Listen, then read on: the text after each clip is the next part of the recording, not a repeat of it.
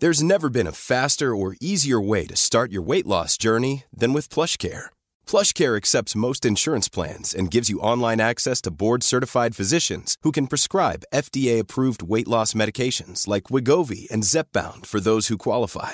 Take charge of your health and speak with a board-certified physician about a weight loss plan that's right for you. Get started today at plushcare.com slash weight loss. That's plushcare.com slash weight loss. plushcare.com slash weight loss. Even on a budget, quality is non-negotiable. That's why Quince is the place to score high-end essentials at 50 to 80% less than similar brands. Get your hands on buttery soft cashmere sweaters from just 60 bucks, Italian leather jackets, and so much more. And the best part about Quince, they exclusively partner with factories committed to safe, ethical, and responsible manufacturing. Elevate your style without the elevated price tag with Quince. Go to quince.com slash upgrade for free shipping and 365-day returns.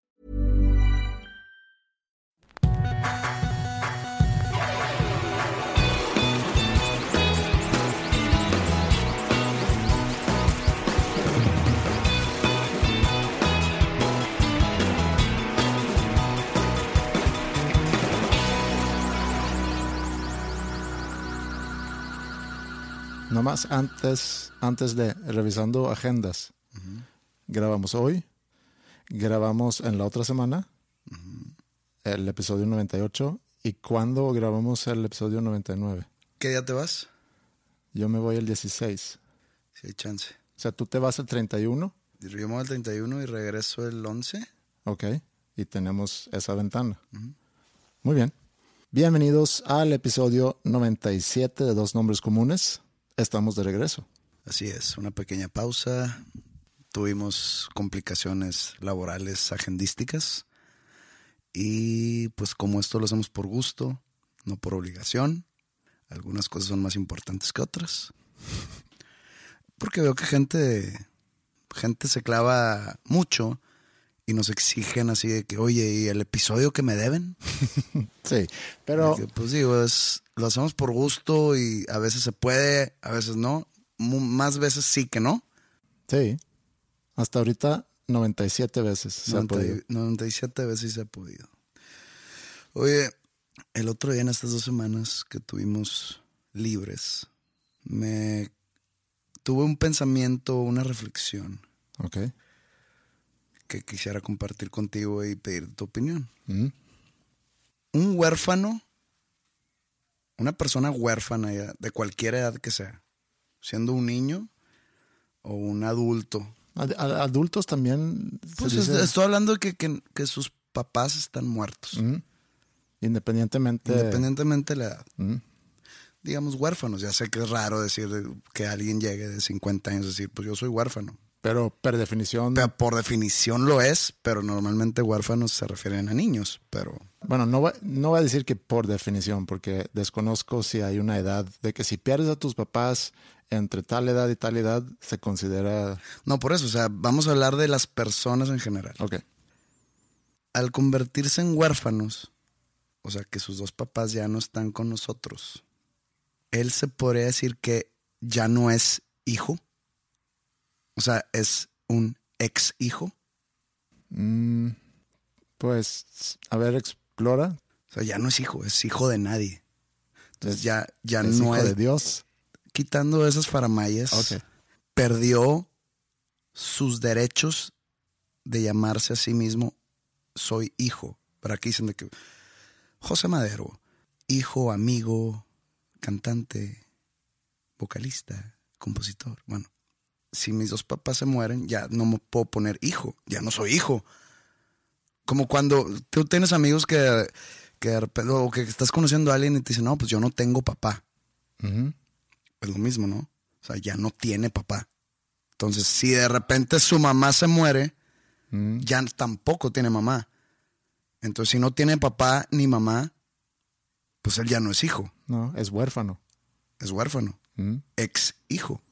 Pero, Como un flaco que antes estaba gordo, es ex gordo. Alguien que no tiene papás, pues es un ex hijo. pero huérfano no es huérfano en sí.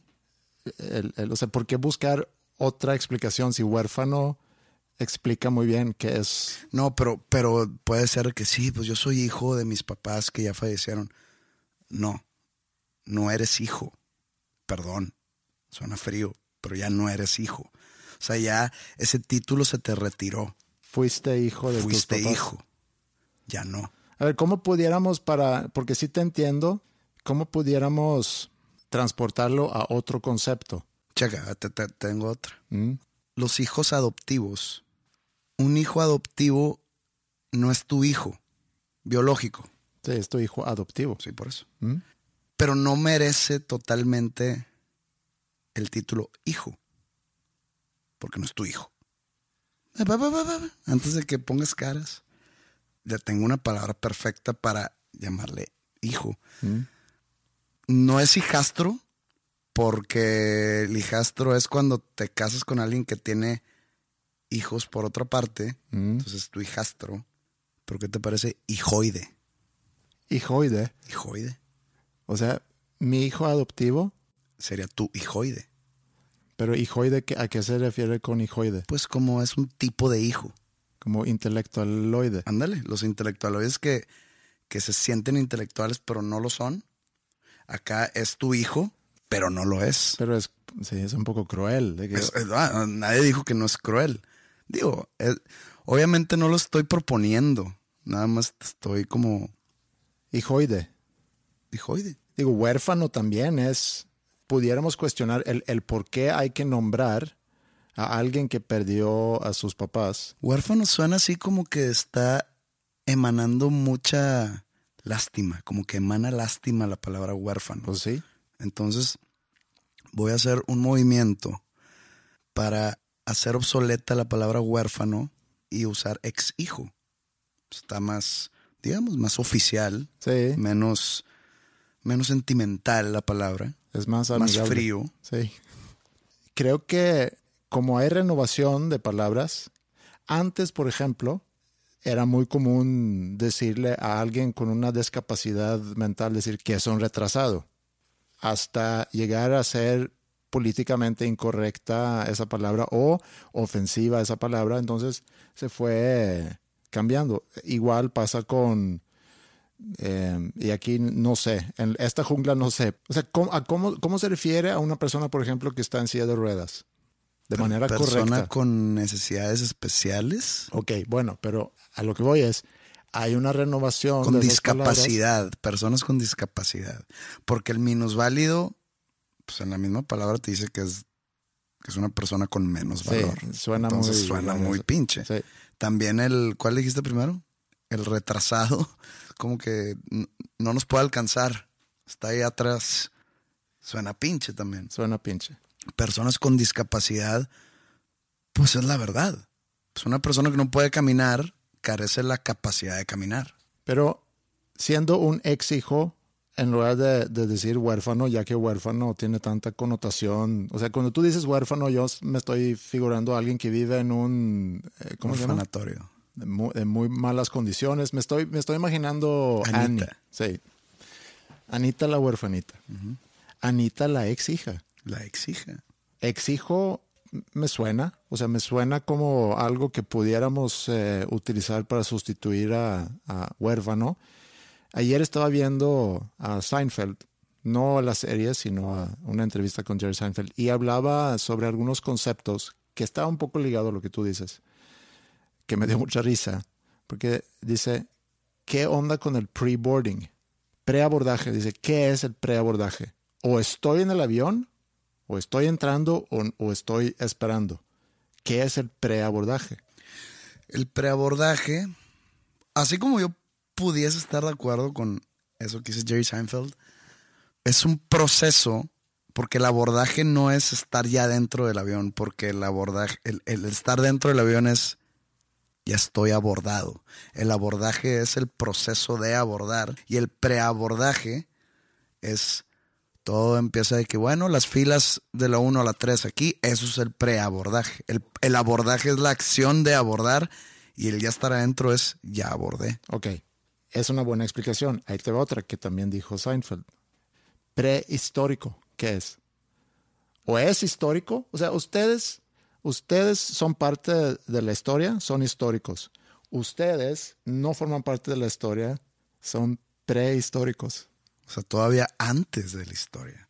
O sea, ¿cuál fue el año que alguien dijo, ok, aquí acaba la prehistoria Y empieza y la a las historia. 12 de la noche empieza la historia? Ajá. ¿Y cuándo va a llegar la posthistoria? Quiero saber. Sí. Yo, yo quiero vivir la posthistoria. Otra cosa de la, de la adopción. El otro día, el sábado, eh, fui rumbo a, a School of Rock. Iba a abrir. Tenía algo de prisa. Voy agarrando calle rumbo a la escuela y de repente veo un gatito muy chiquito sentado en medio de la calle. Con los ojos cerrados, con la lengua afuera, sin moverse. Y frené, paré el tráfico y me salí y vi que estaba sangrando y no supe qué hacer. Dije, bueno, lo tengo que mover de la calle. No me lo puedo llevar porque necesito ir a abrir. Seguramente ya hay gente esperándome ahí en la escuela. Y, y me causó un conflicto interno muy fuerte. No sabía qué hacer. Entonces lo puse en la banqueta y al ponerlo en la banqueta eh, vi que había otro gatito que parecía muerto ahí cerca, lo cual agregó a mi angustia porque pensé, a ver, no creo que hayan sido atropellados, entonces, ¿qué les pasó? ¿Alguien los tiró ahí? ¿Alguien los envenenó? ¿O, o qué pasó? Ah, estaban muertos los dos. No, uno estaba muerto y el otro estaba ya por morirse. El que estaba por morirse estaba sentado en medio de la calle, sentado. Entonces lo moví y lo puse en la banqueta, me arranqué y eh, le llamé a Ingrid y dije, oye, hay un gatito eh, y le di por dónde está. Eh, está ya por morirse, pero pues a ver si puedes. Y, y me fui. Y me dio un bajón. Pero no pasa nada. No tienen siete. Sí, O chance ya estaban agotadas. a lo mejor estaban agotadas, pero ¿Cuánto tiempo pasa entre vidas? Chance el muerto estaba entre vidas. Y en una de esas se paró y dijo, ok, tengo seis más. Me fui muy bajoneado, muy cerca de llorar. No sé, andaba a lo mejor hormonal. Bueno, luego me dice Ingrid, fui por el gato, recogí a los dos, uno ya estaba muerto, fui al veterinario, lo dejé ahí y ayer llegó a mi casa. El gato, Sí, lo adoptamos. o sea, tienes como 17 gatos. Es mi gato hijoide. ¿Sí? Gatoide.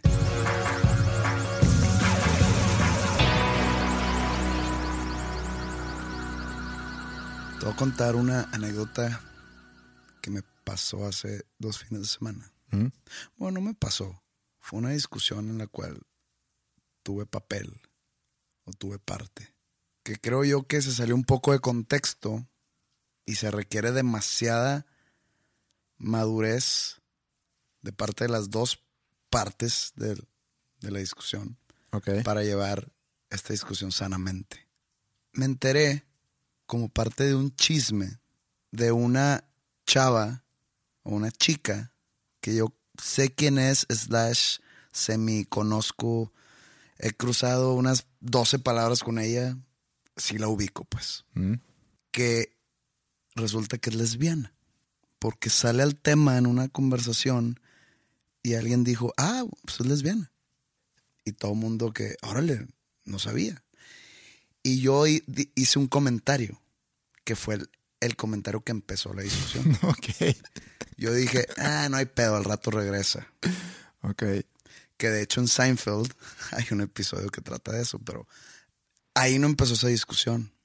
Esa discusión se trasladó al día siguiente. En casa de un amigo, estábamos como que en la barra de su sala y sale ese tema. Oye, ¿cómo que al rato regresa? Quien te lo dijo se guardó todo un día. No, bueno, esta persona que me, que, que me, como me cuestionó es la esposa de un amigo mío que no estaba el día anterior. Ah, ok. Pero como salió ese tema y me dijo, neta, ¿piensas eso? Y yo, pues no es que lo piense, es que pasa mucho. Pasa mucho. Ah, o sea, nada más las lesbianas. Y yo, a ver, ¿cuándo has visto un hombre homosexual? Mira, como disclaimer, no sé a dónde vaya a llegar este tema. Yo tengo amigos homosexuales, tengo familiares homosexuales, tengo personas cercanas homosexuales que estoy muy feliz que ellos sean felices. Yo no, juzgo, a mí no me importa con quién se meten, qué hagan en su tiempo libre, no me importa, no juzgo. Y cuando digo homosexuales es ambos lados, ambos géneros. Entonces, esto es simplemente un análisis que se llegó en una discusión. Entonces digo, ¿cuándo has visto un hombre homosexual regresar a ser heterosexual?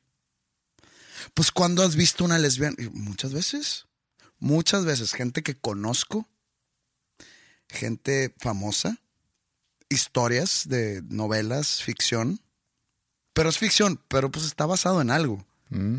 No estoy diciendo que las que no regresan a la, a la heterosexualidad sean la excepción, pero creo yo, creo, que gran cantidad de mujeres lesbianas regresan, que era solamente, y aquí es donde empieza la controversia, que es solamente una fase. Mm, ok. Y sigue la discusión. Hasta aquí, dime qué opinas, porque hay más. Estoy de acuerdo con casi todo lo que dices, salvo que no creo que sea una gran cantidad, pero sí me puedo imaginar. Una gran cantidad, digo, un porcentaje considerable. No es de que una de cada diez, creo que no. Creo que puede llegar hasta seis de cada diez. Mm, eso me suena muy alto, pero mm, tampoco tenemos que meternos en eso. Ahorita te voy a dar mi razón fisiológica de este razonamiento. Pero bueno. Te voy a decir nada más por qué creo que, que puede ser así. Y no tengo yo datos como, como tú. Fíjate que yo no, tengo, datos. No, no, pero conoces a gente. Yo no, yo no tengo ninguna persona cercana de mí que yo sepa que sea homosexual. Sí tengo amigos o conocidos, amigos, o sea, una persona con la cual me junto. Estoy pensando ahorita, pero no, que yo sepa, no. Em, y no sé por qué. Entonces, no estoy tampoco muy familiarizado, pero me puedo imaginar ahorita que mencionas lo de ficción, o sea, libros, novelas, donde se menciona eso. Porque algo que yo me pongo a pensar es, es como una expectativa o una, no sé, como parte de una estructura dentro de la orientación sexual o como pudiéramos llamarlo, donde no es tan descabellada la idea que una mujer quiera besarse con, otra mujer. O sea, en, en, la cabeza de muchos hombres. Y ha sido eso como que portretado en, películas. Pero estás, e, estás hablando mucho de morbo. O sea, ¿por qué el dos mujeres besándose es atractivo para el hombre? Porque la mujer es como la encarnación de la belleza en sí. Y dos mujeres, siempre te imaginas dos mujeres atractivas besándose es como algo, pues digo, para quitar la morbosidad es como algo bonito, limpio, no sé. Cuando una mujer dice, uy, con madre, dos vatos. Pues a lo mejor eso lo dicen, nada más que yo no sé. el hombre en sí es feo. Digo, por más que haya hombres apuestos. Sí, sí, sí. Pues el hombre es feo, es peludo. este, es grande, es este, eh, no sé, cuadrado. Y la mujer es más fina, más bella. Yo creo que por ahí va esa, pues, no sé si se le puede llamar infatuación del hombre con eso de las mujeres. Sí, sí, pero a lo que voy yo es que a lo mejor es una concepción que tenemos, y estoy hablando a, lo mejor nada más de, nosotros los hombres, y por lo mismo pensamos que sí pudiera ser una fase, o sea, no es, aparte, porque se dice mucho experimenté en la universidad. Sí. Y eso lo dice mujeres, no, no lo he escuchado de parte de hombres. Ahí te va lo que yo tengo al respecto. Exactamente. Fue, mi etapa de experimentar para no quedarme con la duda. Ah, o sea, entonces ya lo hiciste, te quitaste la duda y ya eres heterosexual otra vez. O a lo mejor es bisexual. Puede ser. Pero siempre es una fase, es una etapa de confusión. Es una etapa de que, oye, es que me atrae esta chava y pues estoy como tensa, confundida, deja ver qué onda. Conozco a una cantidad grande de mujeres que tuvieron su etapa o su fase homosexual. ¿Y de hombres? De hombres, ni uno. Que, que sea una etapa. Y ahí te va esto. ¿Qué escuchas tú más sobre, por ejemplo, transgéneros? ¿Que un hombre se cambió el sexo a ser mujer? Mm. ¿O viceversa? Así, sin pensarlo mucho, que hombres se cambian a ser mujeres. Cuando si yo te digo una persona homosexual, ¿qué te imaginas primero? Hombre. Ahí está.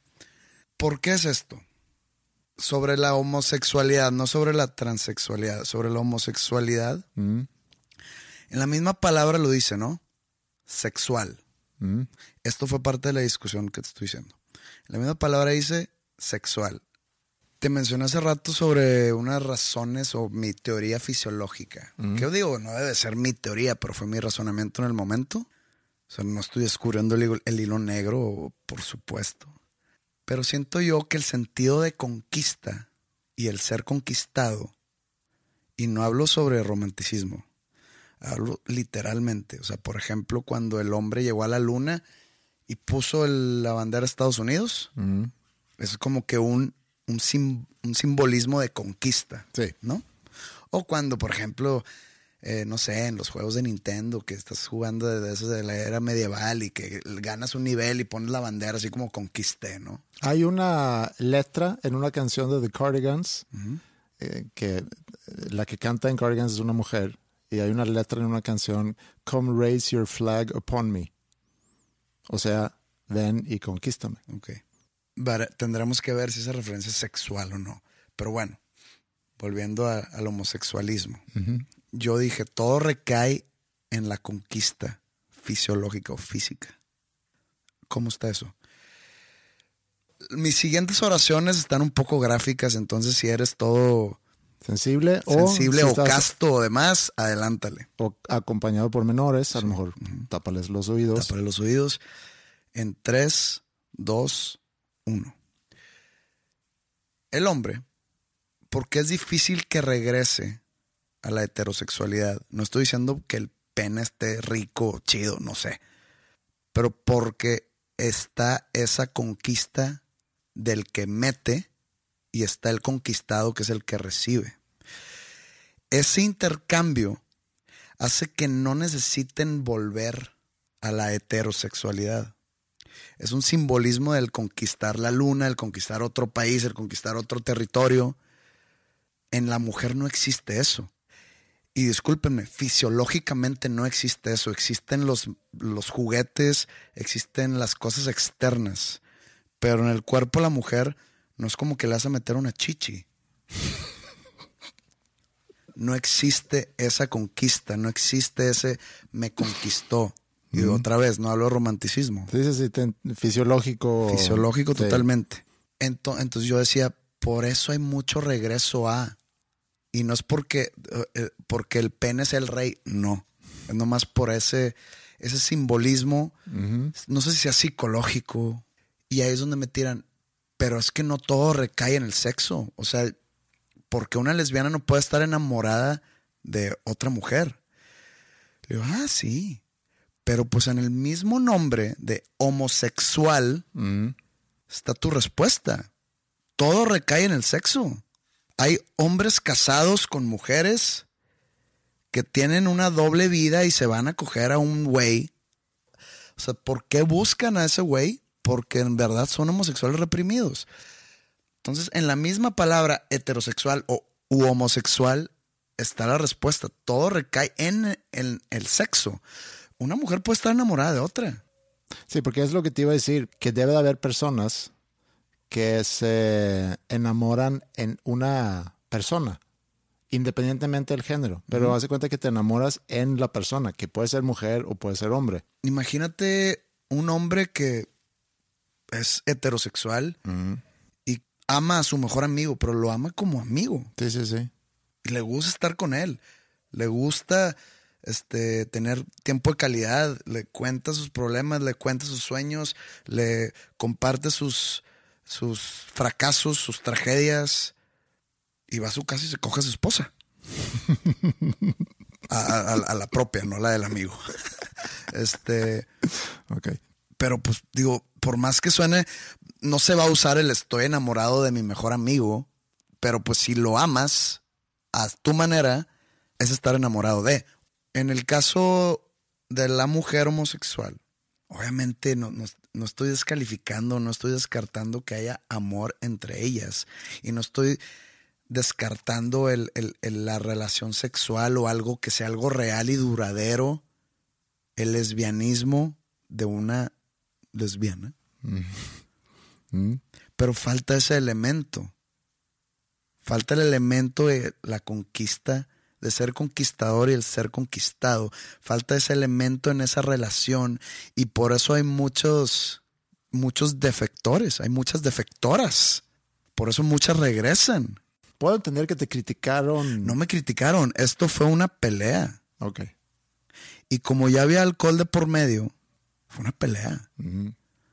O sea, casi, casi no se despidió de mí cuando se fueron. Al día siguiente le mandé un mensaje pidiéndole una disculpa si me pasé de la raya. ¿Por qué? Porque la quiero mucho a ella, es esposa de un muy amigo mío.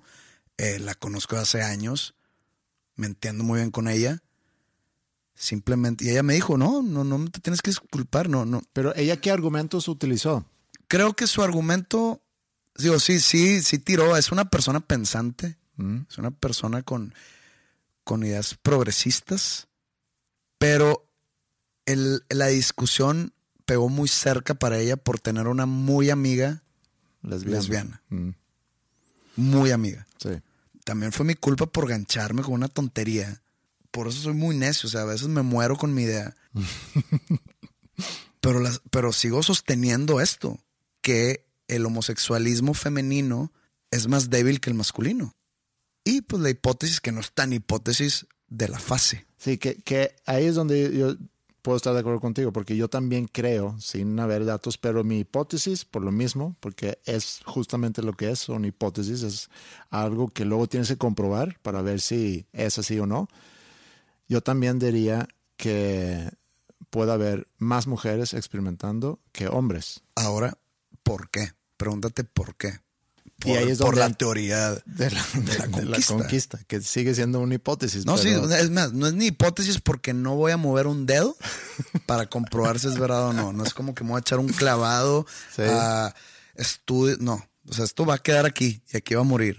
Entonces, digámosle teoría. Yo sé que es casi lo mismo, pero por no decir hipótesis. Pues, estrictamente hablando, una teoría es una ley.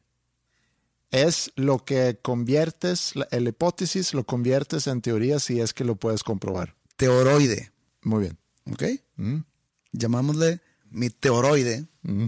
que, no la, que, no voy a, a investigar a fondo. Es eso. Entonces, ¿qué opinas? ¿Qué opina el público?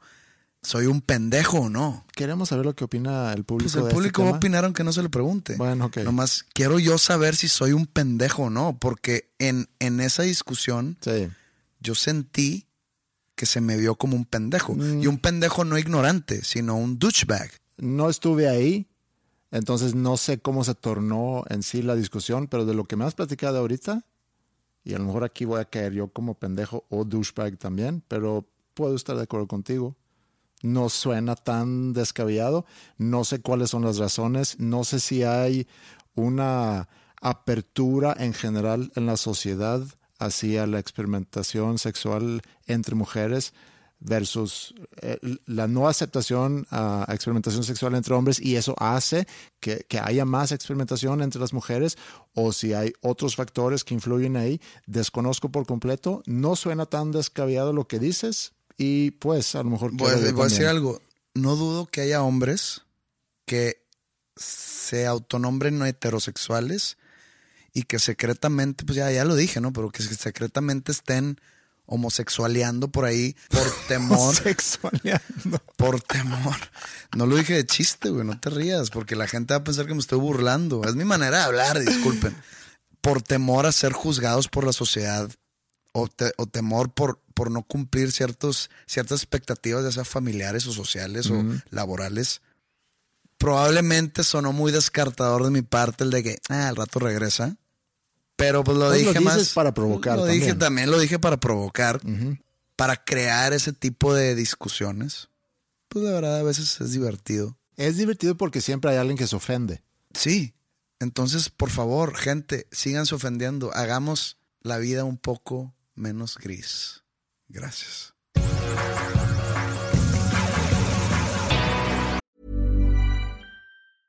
A lot can happen in three years, like a chatbot may be your new best friend. But what won't change? Needing health insurance. United Healthcare Tri Term Medical Plans, underwritten by Golden Rule Insurance Company, offer flexible, budget friendly coverage that lasts nearly three years in some states. Learn more at uh1.com. Millions of people have lost weight with personalized plans from Noom, like Evan, who can't stand salads and still lost 50 pounds. Salads, generally, for most people, are the easy button, right? For me, that wasn't an option. I never really was a salad guy. That's just not who I am. But Noom worked for me. Get your personalized plan today at Noom.com. Real Noom user compensated to provide their story.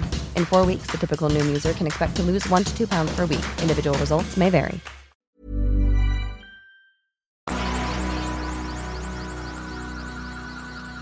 Vi un documental en la semana pasada, una serie, era cuatro capítulos, que se llama Wild Wild Country. ¿No son seis? Porque yo lo. Yo, ah, sí, son seis, son yo seis. lo empecé a ver y, Sí, y como que lo dejé a la micha en tres episodios. tienes toda la razón. Son seis episodios. Sobre un gurú de la India que se llama o se llamaba, porque ya es, es ex persona, Es ex persona. se llamaba Bhagwan Shreyashniesh, algo así. También conocido en su etapa final de su vida como Osho. Y eh, también se trata mucho sobre su asistente personal o su secretaria, Shira. Sheila. Sheila. Ma'anad Sheila. En los 70s, él empezó a fundar un ashram, que supongo un ashram es como un centro espiritual donde va gente y él da pláticas, etcétera, hablando sobre la vida.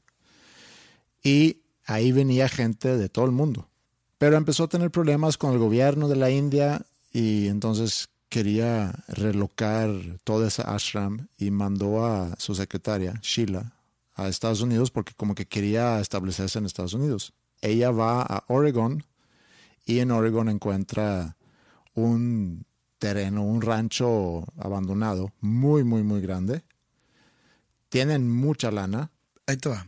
Ahí te va. Por una de las razones por las cuales la dejé de ver, que todavía no es total mi decisión, no te explican la filosofía del Bhagwan o de Osho. Nunca sabes qué hay detrás, nunca sabes qué enseñanzas daba, nunca sabes por qué tiene tanta gente, tantos seguidores. Y tampoco te explican de dónde tienen tanto dinero. Tanto dinero, porque tienen de que 10 aviones. Yo creo que el, el- el- área que compraron en Oregon es del tamaño de Manhattan.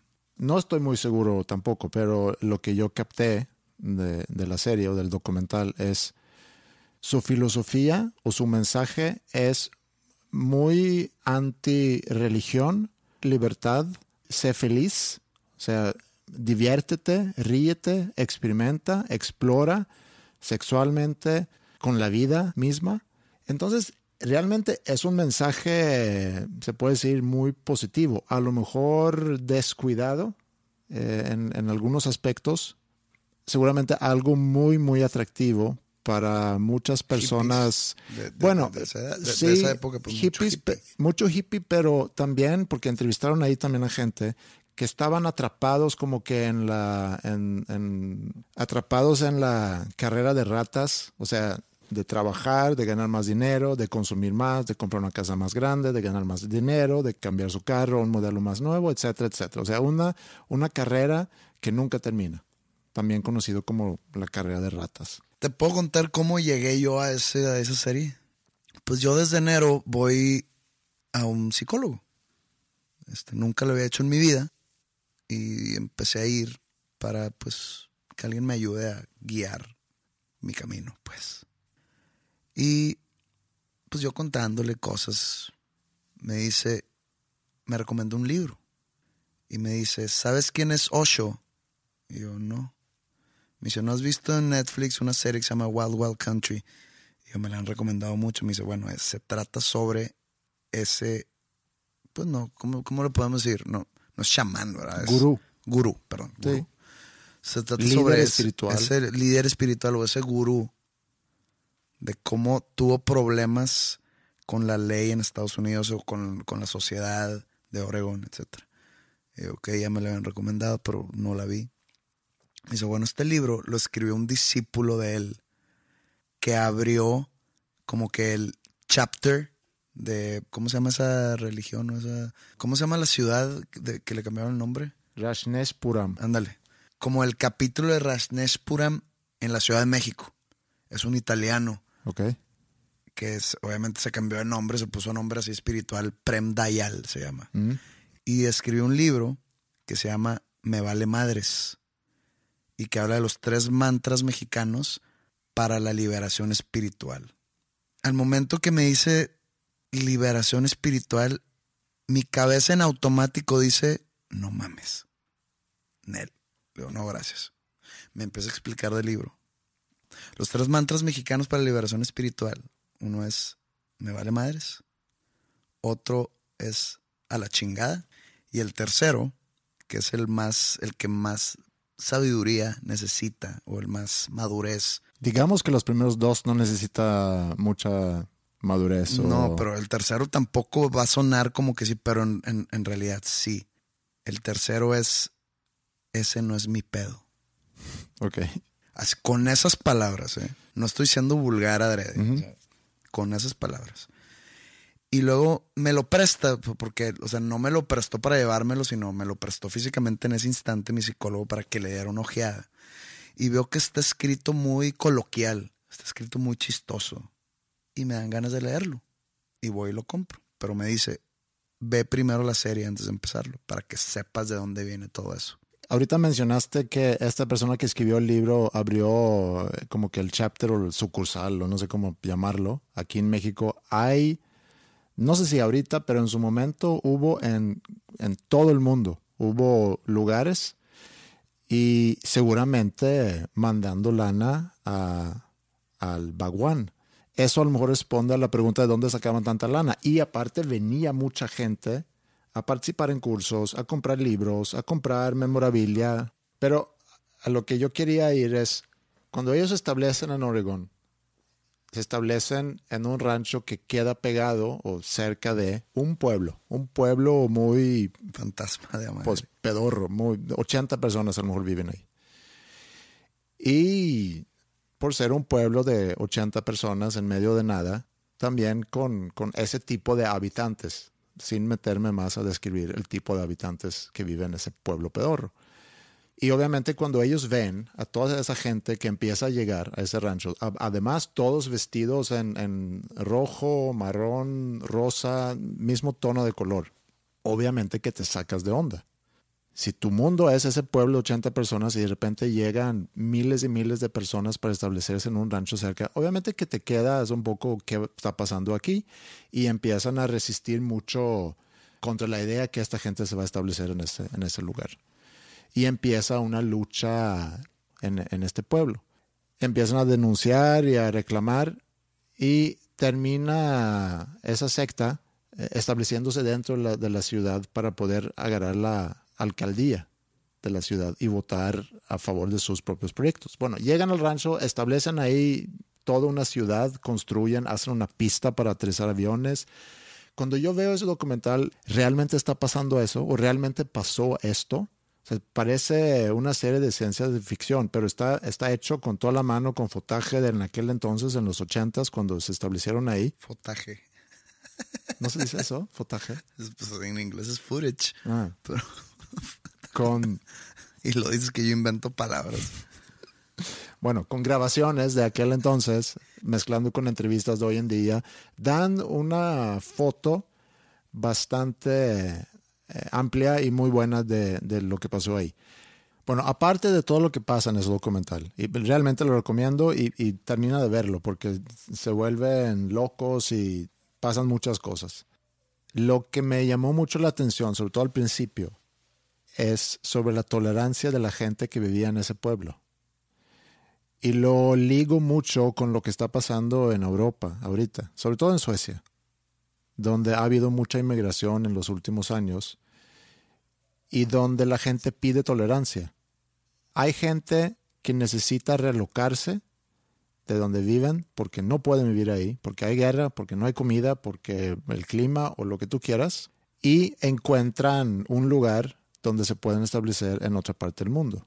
Obviamente va a haber choques culturales porque son personas que están acostumbradas a otras cosas, tienen a lo mejor otra religión, otra cultura, otra idiosincrasia. Todo eso es lo que platicamos en el episodio pasado. Llegan a establecerse en un lugar nuevo y obviamente que la gente que vive ahí siente, quiero ayudarte, pero también pido que te adaptas a cómo vivamos aquí.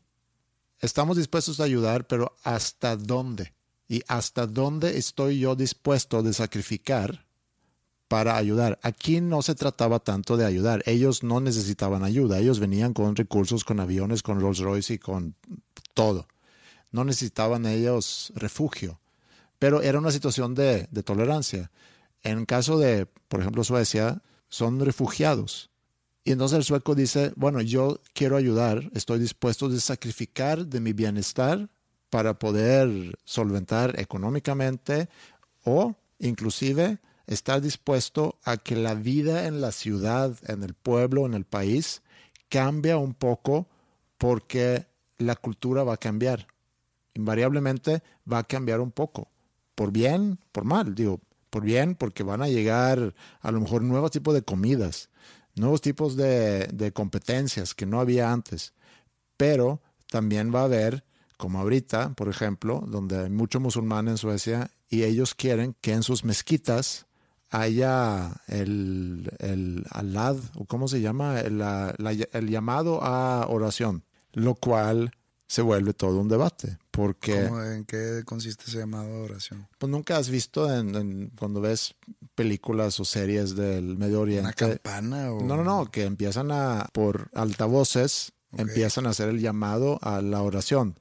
Y se vuelve un debate porque, por un lado, necesitamos ser tolerantes con la libertad de, religión, pero por otro lado, no quiero la contaminación auditiva, que para muchos seguramente puede llegar a ser una, una contaminación auditiva, de tener esto, no sé cuántas veces al día lo hacen.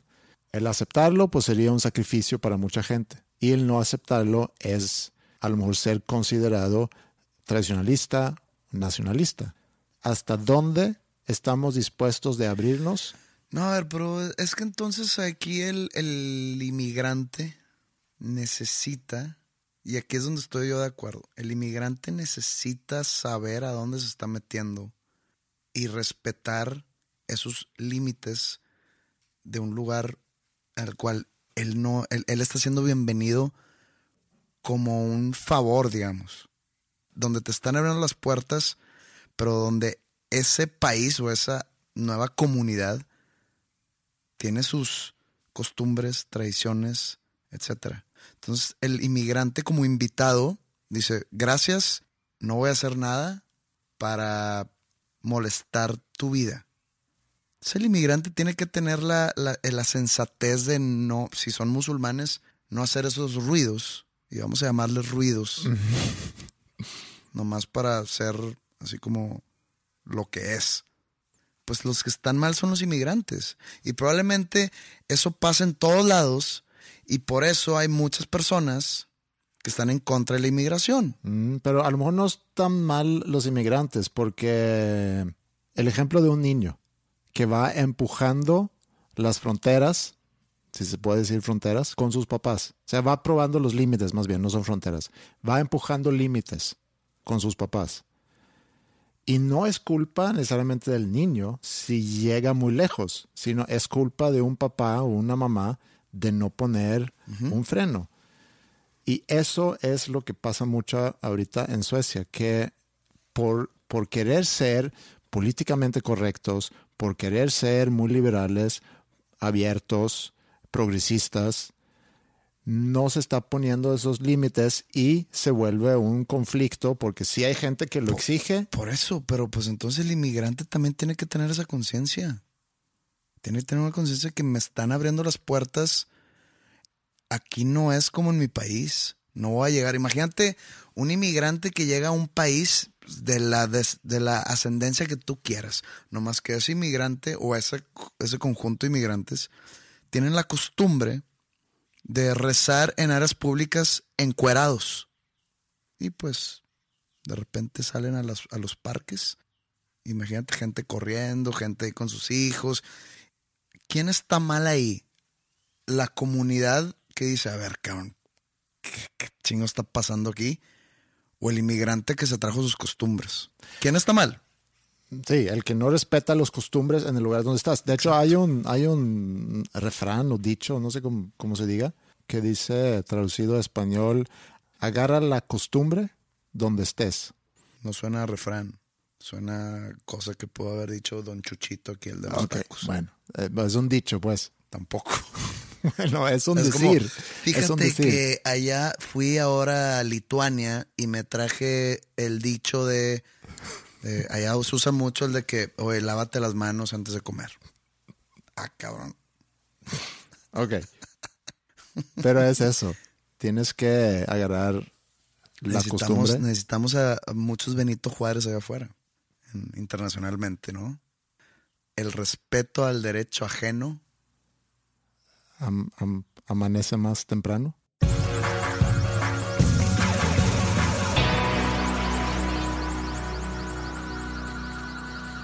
Escucho yo un podcast eh, sueco que se llama el podcast de prejuicios. Creo que así se podía traducir. Es un güey que invita a gente famosa y todo el podcast son sus prejuicios sobre sus invitados. Y redacta, lo redacta como declaraciones, no tanto como preguntas, bueno, como entre preguntas y declaraciones sobre el invitado, basándose en lo que él intuye de esa persona sea, no hace, digamos, investigaciones, no se clava. Creo que es lo que él consume de esa persona, porque sí son personas públicas, lo que consume de esa persona, redacta una serie de prejuicios que luego expone en el podcast y la persona tiene que responder de que si es así o si no es así y se torna una pequeña conversación alrededor de cada prejuicio. Se me hace muy chistoso y se me hace un concepto muy interesante. está, está bueno tú y yo no podemos hacerlo prejuicios uno al otro porque nos conocemos muy bien, pero a lo mejor estaría interesante que la gente que nos escucha mandan sus prejuicios o sus declaraciones con prejuicios sobre nosotros y que escojamos los mejores o las mejores y, y, lo tratamos aquí en el episodio 99. Sí, estoy de acuerdo. Ok. Voy a dar unos ejemplos nada más para, para que la gente sepa más o menos cómo, cómo funcionan esas declaraciones. Después de 98 episodios, si una escucha fiel hace lo que tú dices, su opinión sería un prejuicio. Es un buen punto, pero aún así creo que pudiera ser muy chistoso si la gente que eh, se pone a redactar esos prejuicios son muy creativos, puede ser un contenido chistoso. Sí, pero serían prejuicios. 98 episodios. Son, son, más, son, 100 horas. Sí, aproximadamente 100, horas. 100 horas de conocernos, de saber nuestras ideas, nuestras opiniones, nuestros sentimientos, algunas cosas que hacemos en privado. Creo que el nivel de prejuicio ya caducó. Yo te voy a dar ahorita tres prejuicios míos que tengo sobre ti. Pero es que no son válidos. Prejuicio es hablar sin conocer. Obviamente estoy basándome en que sí te conozco, sí te sigo en redes sociales, pero aún así pudiera ser un prejuicio. En secreto, disfrutas mucho cuando la gente se refiere a ti como poeta y tus posts en Instagram mostrando los libros que lees es según tú una buena forma para mantener tu imagen como alguien que lee mucho, pero aseguras que los libros que posteas no sean percibidos como demasiado intelectuales porque nadie debe de cuestionar que sigue siendo punk. Profesor, no soy punk. No le echo tan, tanto coco a lo que subo, ¿eh? ¿No? No. No soy de esos de que.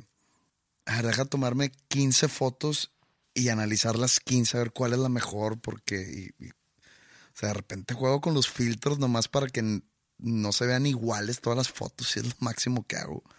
Pero hablando de los libros, Por ejemplo, no subí el de. El libro de, de Prem Dayal, que te dije que estoy leyendo. No lo subí. ese es mi punto. Espérate, espérate. No pensé en subirlo hasta ahorita, Ujú. Porque siempre subo los libros que voy a leer, ¿ok? O sea, no subo libros que ya leí. Por eso a veces no funcionan mis recomendaciones como tal. Es una Es pre-recomendación. una, es nomás un check-in. Ok.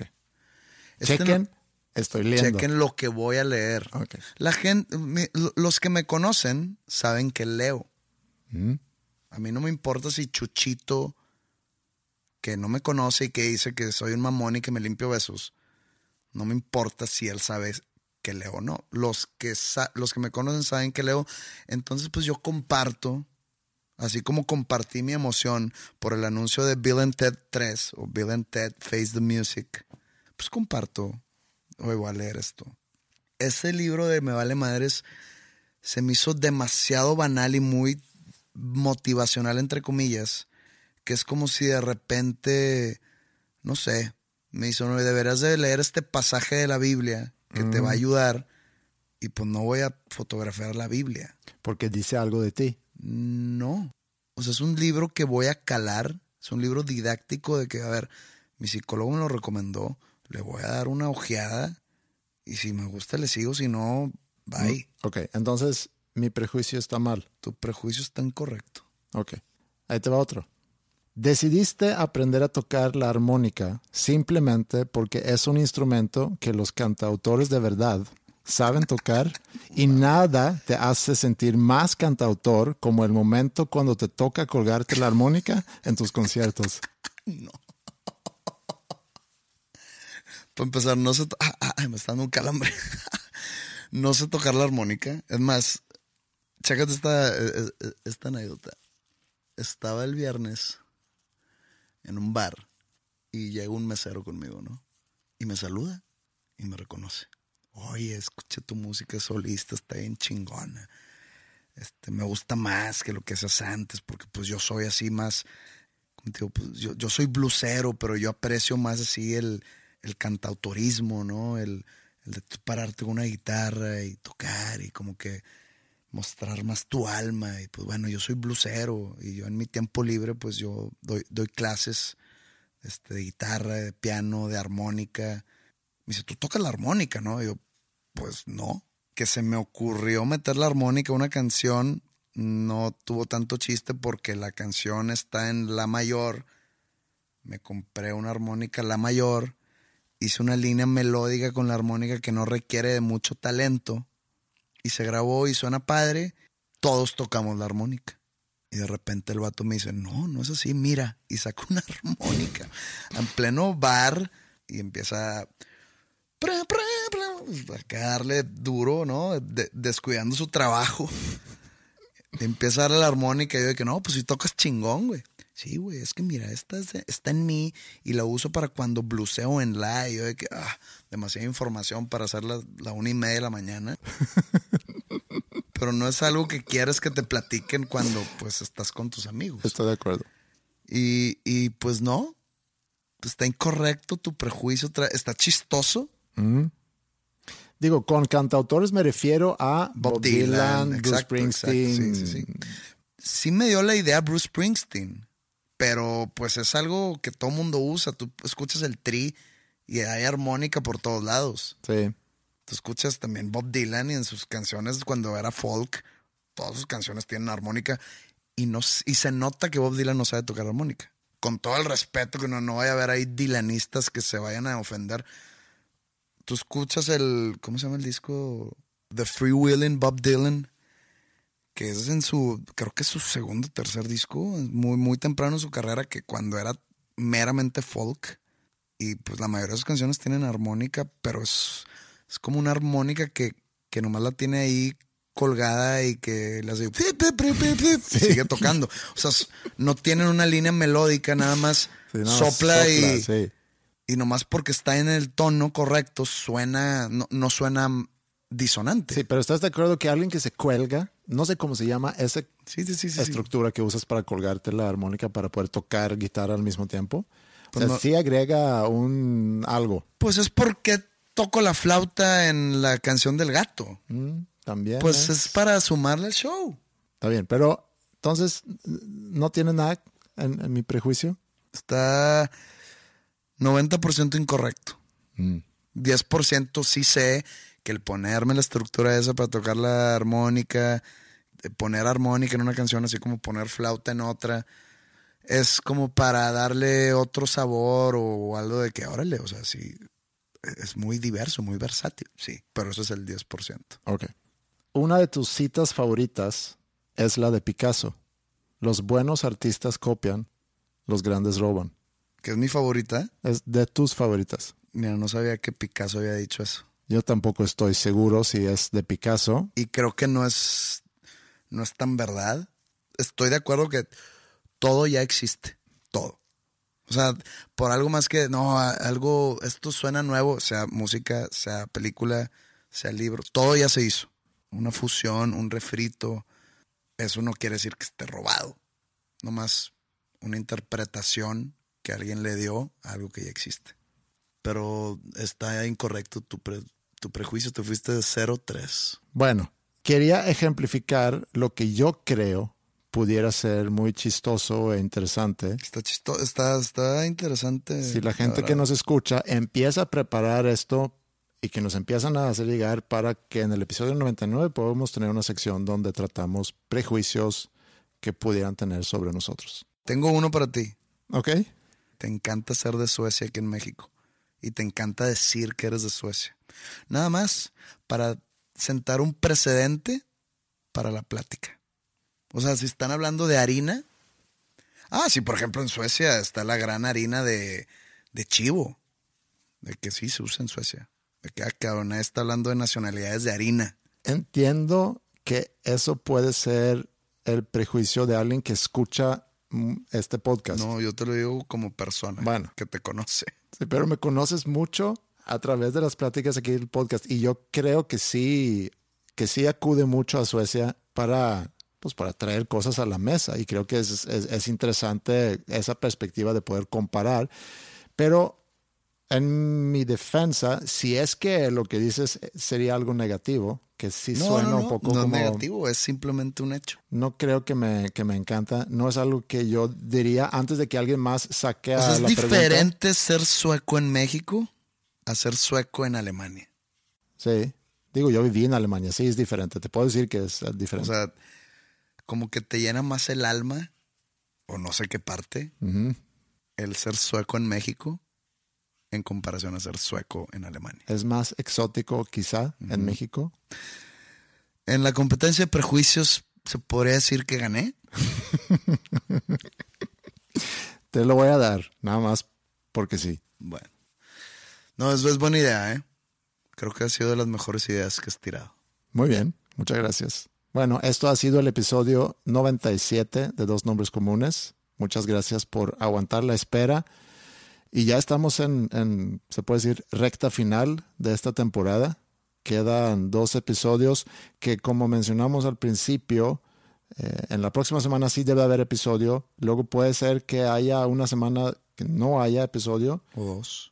Bueno, una o dos semanas y luego ya terminamos con el episodio 99, donde nos gustaría mucho poder incluir su creatividad en, en ese episodio. Síganos como siempre en redes, facebook.com diagonal dos nombres comunes. Va a ser muy educativo, ¿eh? ¿Sí? Lo que la gente piense de nosotros en realidad. De que Andreas, a mí se me hace que tú te tardas mucho peinándote. Está bien. Y prometo ser sumamente honesto. Va a ser muy, muy divertido y, y- y didáctico Mm. el ver a la gente diciéndonos todo lo que piensa de Está bien. Mandan, mandan eso, por favor, al mail podcast arroba dos nombres comunes.com. Escogemos el- lo mejor y, y lo tratamos en el episodio 99. Muchas gracias por su atención. Una disculpa por la semana pasada. Y que tengan un bonito fin de semana. Gracias. Oh, it's I can hear your cannons call.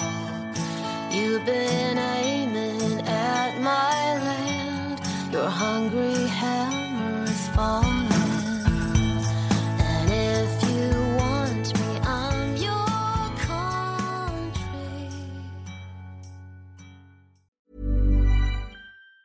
Hi, I'm Daniel, founder of Pretty Litter. Did you know cats tend to hide symptoms of sickness and pain? I learned this the hard way after losing my cat, Gingy. So I created Pretty Litter, a health monitoring litter that helps detect early signs of illness by changing colors, saving you money and potentially your cat's life. Pretty Litter is veterinarian developed, and it's the easiest way to keep tabs on your fur baby's health right at home. Go to prettylitter.com and use code ACAST for 20% off your first order and a free cat toy. Terms and conditions apply. See site for details.